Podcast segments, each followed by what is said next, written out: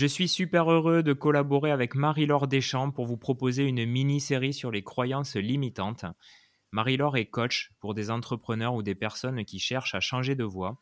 Elle nous aide à oser et réussir. Et ce premier épisode, il est un peu particulier car Marie-Laure a écrit et publié un livre J'ai pas fait Bac plus 5 et alors? Et nous allons parler à ceux qui ont le syndrome de l'imposteur pour une seule raison, ils n'ont pas fait d'études. Salut Marie-Laure. Salut Jérémy, ravi d'être avec toi aujourd'hui.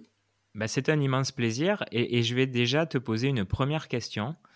Alors chaque année, euh, on le sait de notoriété publique maintenant, puisque les chiffres sortent, euh, il y a entre 80 000 et 100 000 jeunes qui décrochent du système scolaire, euh, en grande majorité au niveau du collège. le décrocheur, son profil, il a en général moins de 15 ans, il est complètement paumé, il a peu de perspectives, et en plus, on lui rajoute une pression sociale. Alors on lui dit quoi, ce jeune?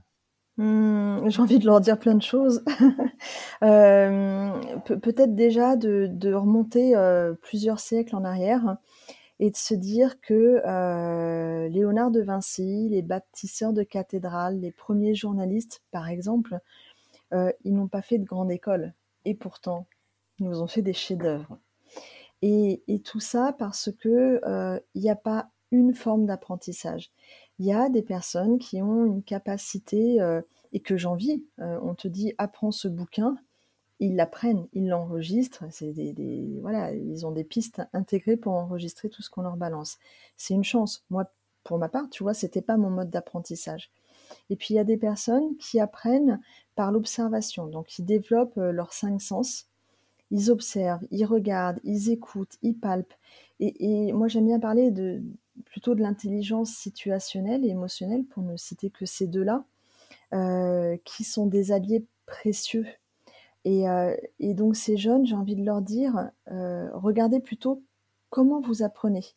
Il y en a qui vont regarder des vidéos YouTube. moi, je, pense à un couple d'amis, ils ont construit leur maison, mais quand je dis construit leur maison, c'est de A à Z, hein, mmh. en regardant des vidéos. Donc il y a plein de manières d'apprendre et que euh, certains ont démarré plus facilement dans la vie, c'est vrai. Alors ils ont fait euh, pas spécialement des choix, hein, mais ce que la société attendait d'eux, ce que les parents, l'école disaient être bien de faire, ils sont montrés dans le TGV des grandes études. Ça a super bien déroulé pour eux, mais pas souvent par, euh, par conviction, plus par intérêt, de la garantie de réussir sa vie. Et puis moi je les récupère parfois dès 27 ans en mode, bah, en fait, j'ai plutôt envie de, faire boulanger, de passer de juriste à couturière. Dans l'autre sens, si tu observes bien, rarement un maçon ou un plombier épanoui ou un boulanger va dire mais en fait euh, je regrette quand même je pense que maintenant je suis prêt pour faire euh, directeur financier. Comme quoi tu vois. Donc euh, le plus important c'est de d'observer comment on apprend et puis de miser sur la posture parce que si on a envie et qu'on se donne les moyens il y a suffisamment d'exemples pour se dire que c'est possible tu parlais justement de, cet apprentissage et des modes d'apprentissage. Et lorsqu'on a préparé cet épisode, tu m'as dit la société a décrété qu'il y avait un mode d'apprentissage unique, mais il ne correspond pas à tout le monde. Est-ce que le grand problème vient de la pédagogie?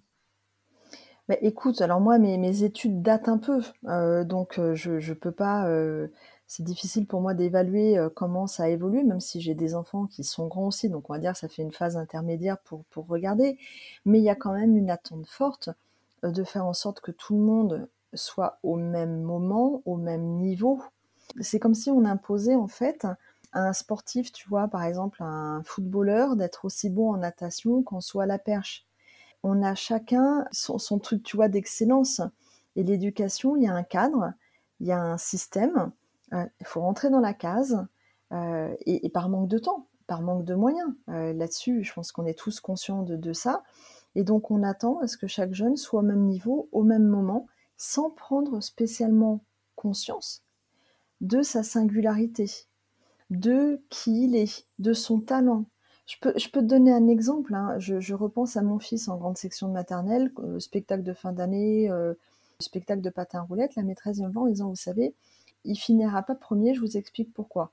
Je l'ai mis avec Benjamin, Emeric c'est le plus grand, Benjamin c'est le plus petit. Emeric va être le seul, quand je vais donner le départ, à vérifier que derrière lui, Benjamin tient bien les rênes et il va démarrer en douceur pour être sûr qu'il suive. Sur le moment, j'ai pas percuté. J'ai trouvé ça super sympa qu'elle me prévienne. En même temps, c'était une fête de fin d'année, il n'y avait pas d'enjeu, tu vois.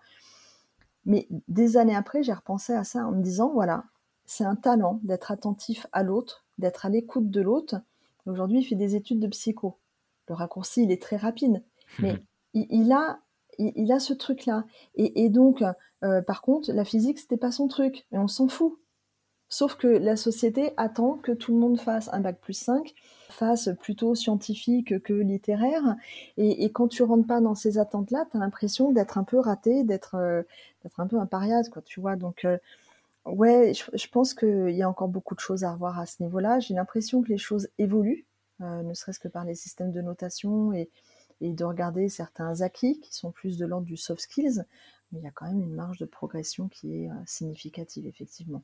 On va parler de ton expérience parce que toi-même, euh, tu as fait Bac plus 2. Et tu m'as dit euh, que dans ta carrière, tu as quand même souvent complexé en entreprise. Alors comment tu as fait euh, Quelle est ton expérience pour sortir de cette pensée limitante? Hmm. Alors mon expérience là-dessus, elle repose quand même sur deux choses principales.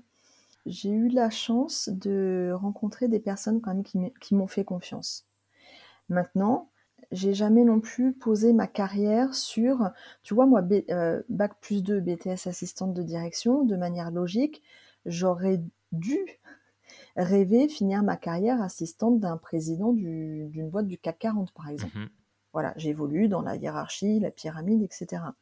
Moi, ma motivation, ça a toujours été de, euh, euh, si je m'ennuie, il faut que je fasse autre chose. Si je perds ma motivation, moi, l'idée, le lundi matin, il faut que je sois contente de me réveiller et contente d'aller bosser. Donc ça m'a toujours amené à observer, tiens, est-ce qu'il y a besoin de quelque chose? Est-ce qu'il n'y aurait pas quelque chose à faire, une idée, un truc à proposer? Alors forcément, ça a été repéré, ça, tu vois, le fait que quand mon boss il est en vacances, je suis pas en train, euh, je sais pas, de, tricoter dans mon bureau. Donc euh, ça a créé des opportunités. Donc ça, ça a été la première chose. Mais à force de créer des opportunités, il y a un moment, bah, le syndrome de l'imposteur, il est arrivé parce que euh, moi qui rêvais de basculer côté RH et de rejoindre l'équipe RH, quand mon DRH m'a dit écoute, c'est bon, je te fais une place dans la prochaine orga et tu seras chargé de développement RH, j'ai un œil qui a fait waouh et l'autre qui a fait oh au secours. Et, il l'a vu. Et il m'a dit attends, si je te propose ça, c'est que je, pense, ça fait dix ans que tu démontres que tu es capable de construire des trucs de A à Z. Euh, il y a une partie du métier d'expertise, tu l'apprendras avec l'équipe dans laquelle tu, seras.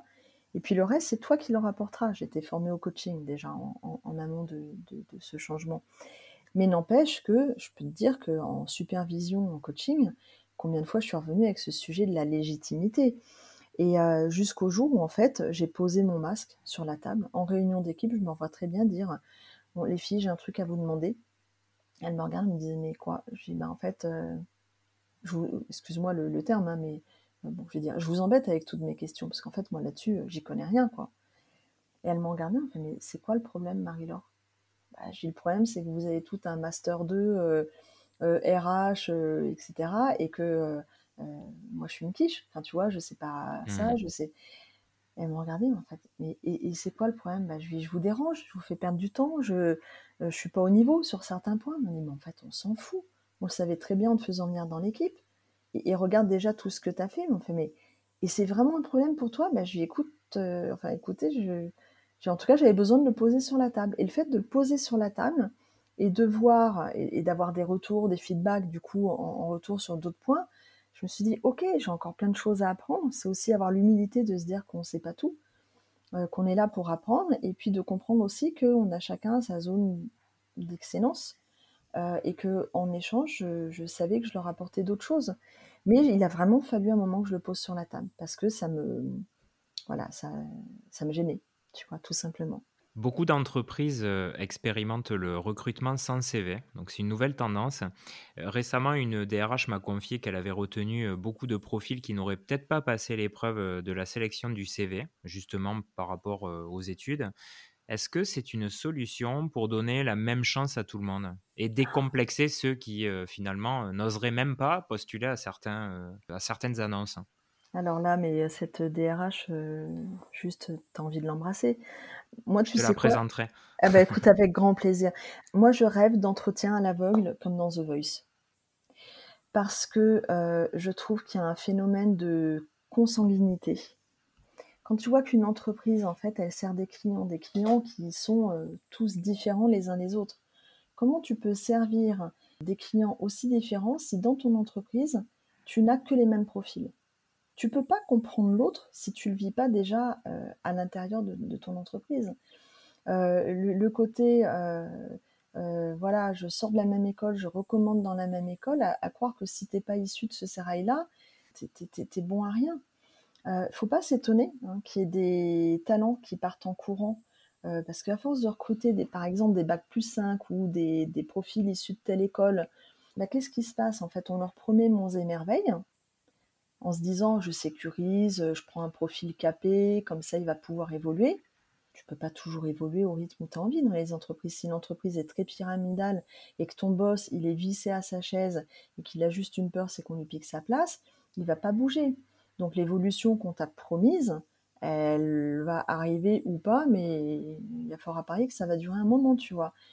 Et finalement, tu aurais pris un bac plus 2, bac plus 3 avec de l'expérience, une personne qui est hyper motivée. Dans un recrutement, il faut que ça soit du win-win. C'est-à-dire que j'arrive, on demande un profil 100%.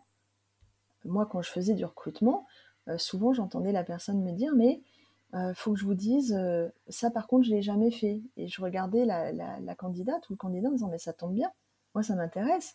Et là, je voyais l'étonnement, tu vois, la personne qui en même temps était étonnée puis commençait à respirer. Je dis, mais moi, si vous savez tout faire et que vous cochez toutes les cases, dans trois mois, vous revenez me voir en me disant, Marie-Laure, je m'ennuie et mon chef, il veut pas me laisser sa place. Donc il n'y a aucun intérêt. Donc vous mieux misez parfois sur quelqu'un pour qui il va y avoir une part de challenge, euh, ça va motiver, tu vas t'éclater et tu pourras évoluer parce qu'après quand tu apprends sur le tas, il y a des métiers où il faut certaines expertises, un médecin, un juriste, le droit, euh, si tu l'as pas appris, tu ne peux pas l'inventer. Euh, un médecin, tu vas pas dire Gérard, ça fait trois ans que je te regarde faire, donne-moi le bistouri, je pense que je suis prête. Ok, mais dans d'autres métiers, c'est l'expertise, c'est la, le, vécu, c'est le, terrain, c'est l'observation qui font qu'à un moment, tu vas arriver euh, à, faire tout ça.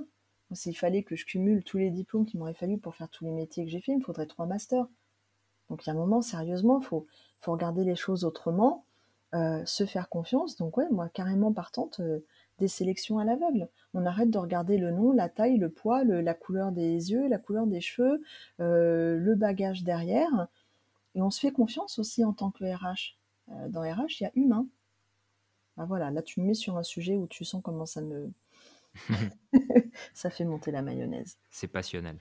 Ouais, exactement. Alors souvent, on entend des histoires euh, de personnes autodidactes, et d'ailleurs, euh, en général, ça passionne les gens. On peut voir des documentaires sur le sujet. Et pourtant, quand on est autodidacte, et justement qu'on n'a pas fait forcément d'études, il y a ce complexe.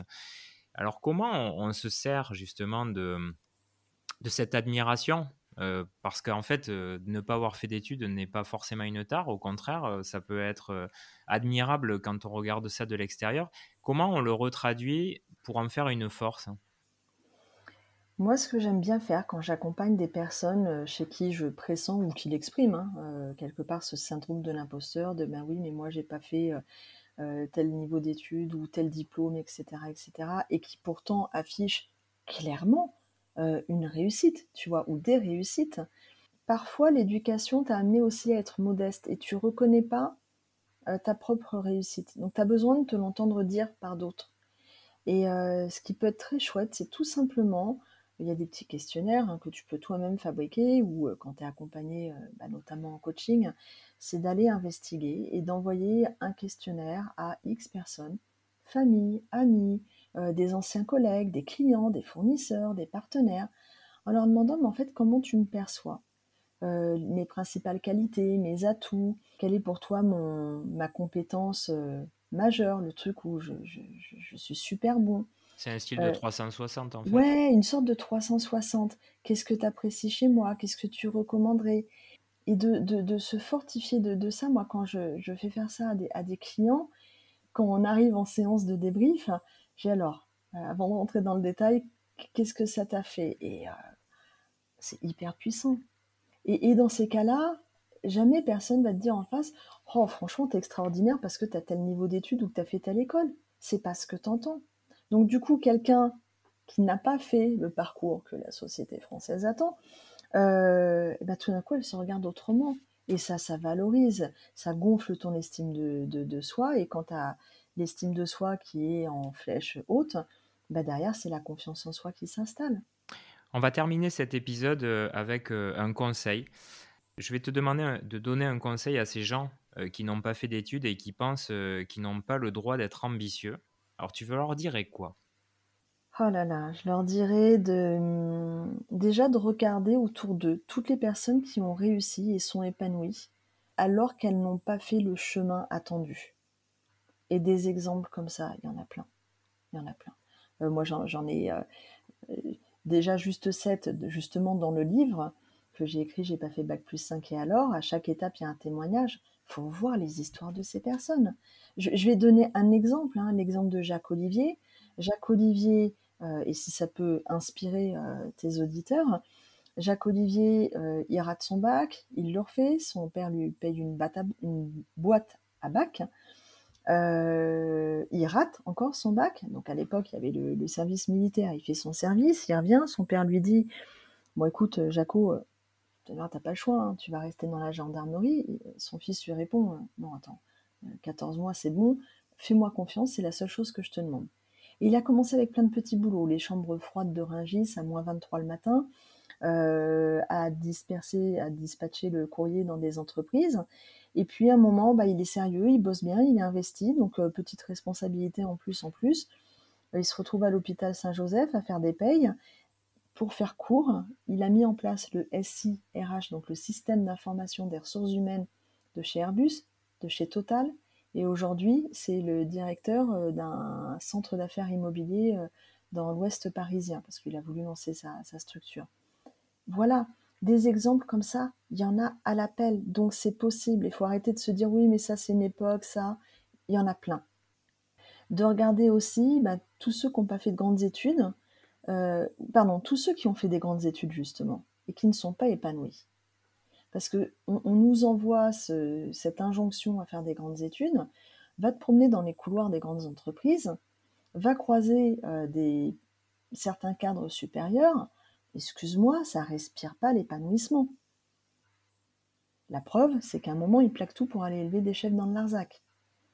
Donc, euh, voilà, l'ambition, en fait, il n'y a pas de petite ou grande réussite.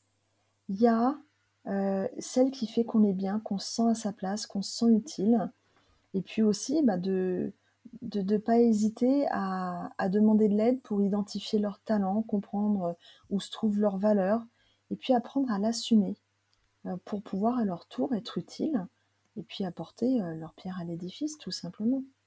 Eh bien, un grand merci Marie-Laure pour cet épisode euh, plein d'espoir. Euh, j'espère que ces mots vous auront donné confiance et, de la force aussi si vous êtes dans cette situation. Euh, on va se retrouver pour d'autres épisodes et surtout, n'hésitez pas à ben, du coup en parler à vos enfants, à vos amis, à des gens qui pourraient être concernés parce que ben, ça peut justement leur donner des armes pour mieux affronter ben, ce complexe qui ne devrait pas en être Merci beaucoup Marie-Laure. Merci Jérémy, à bientôt. À la prochaine.